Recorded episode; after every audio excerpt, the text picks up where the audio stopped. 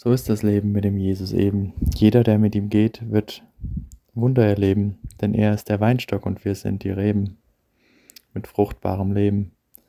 Kein gewagter Ritt also, um mit ihm in Verbindung zu treten.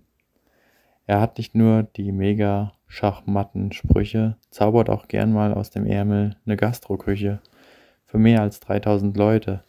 Seine Wunder wirken damals wie heute. Er behauptet sogar, er ist die Tür.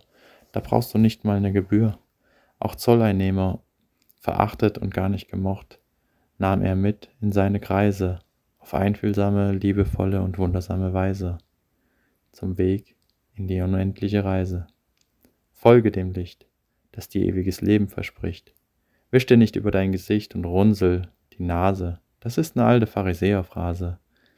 Wenn eine Frau zerbricht eine Vase oder auch Alabastergefäß genannt, doch sie war gewandt und hat es erkannt, dass dieser Menschensohn genannt ist ziemlich elegant.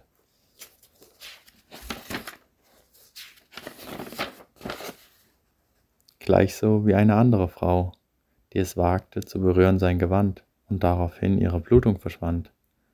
Der Prediger, der jetzt gleich zu dir spricht, mach dich mit Jesus bekannt. Der Sohn Gottes wartet entspannt.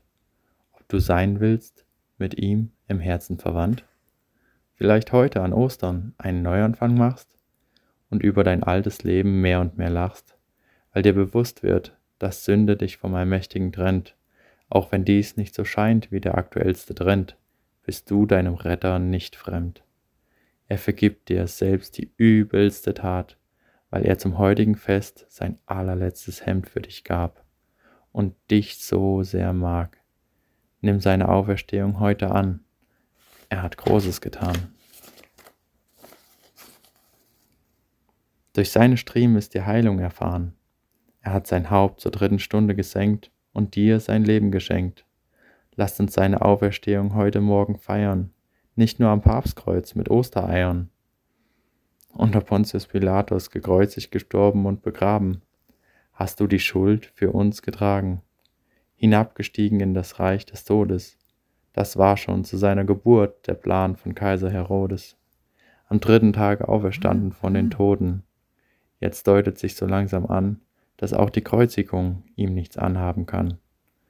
Aufgefahren in das Himmelreich, keine unserer Seelen ist ihm gleich. Sitzt er doch zur Rechten Gottes des allmächtigen Vaters, und von dort wird er kommen und heißt dich schon heute herzlich willkommen. Nimm ihn an schon vor seinem Urteil im Richten und beziehe ihn ein in deine Rechten und Pflichten. Es ist zwar kein Leben ohne Schmerzen, Plagen und Beben, aber Ostern ist in der Tat die Auferstehung und das Leben.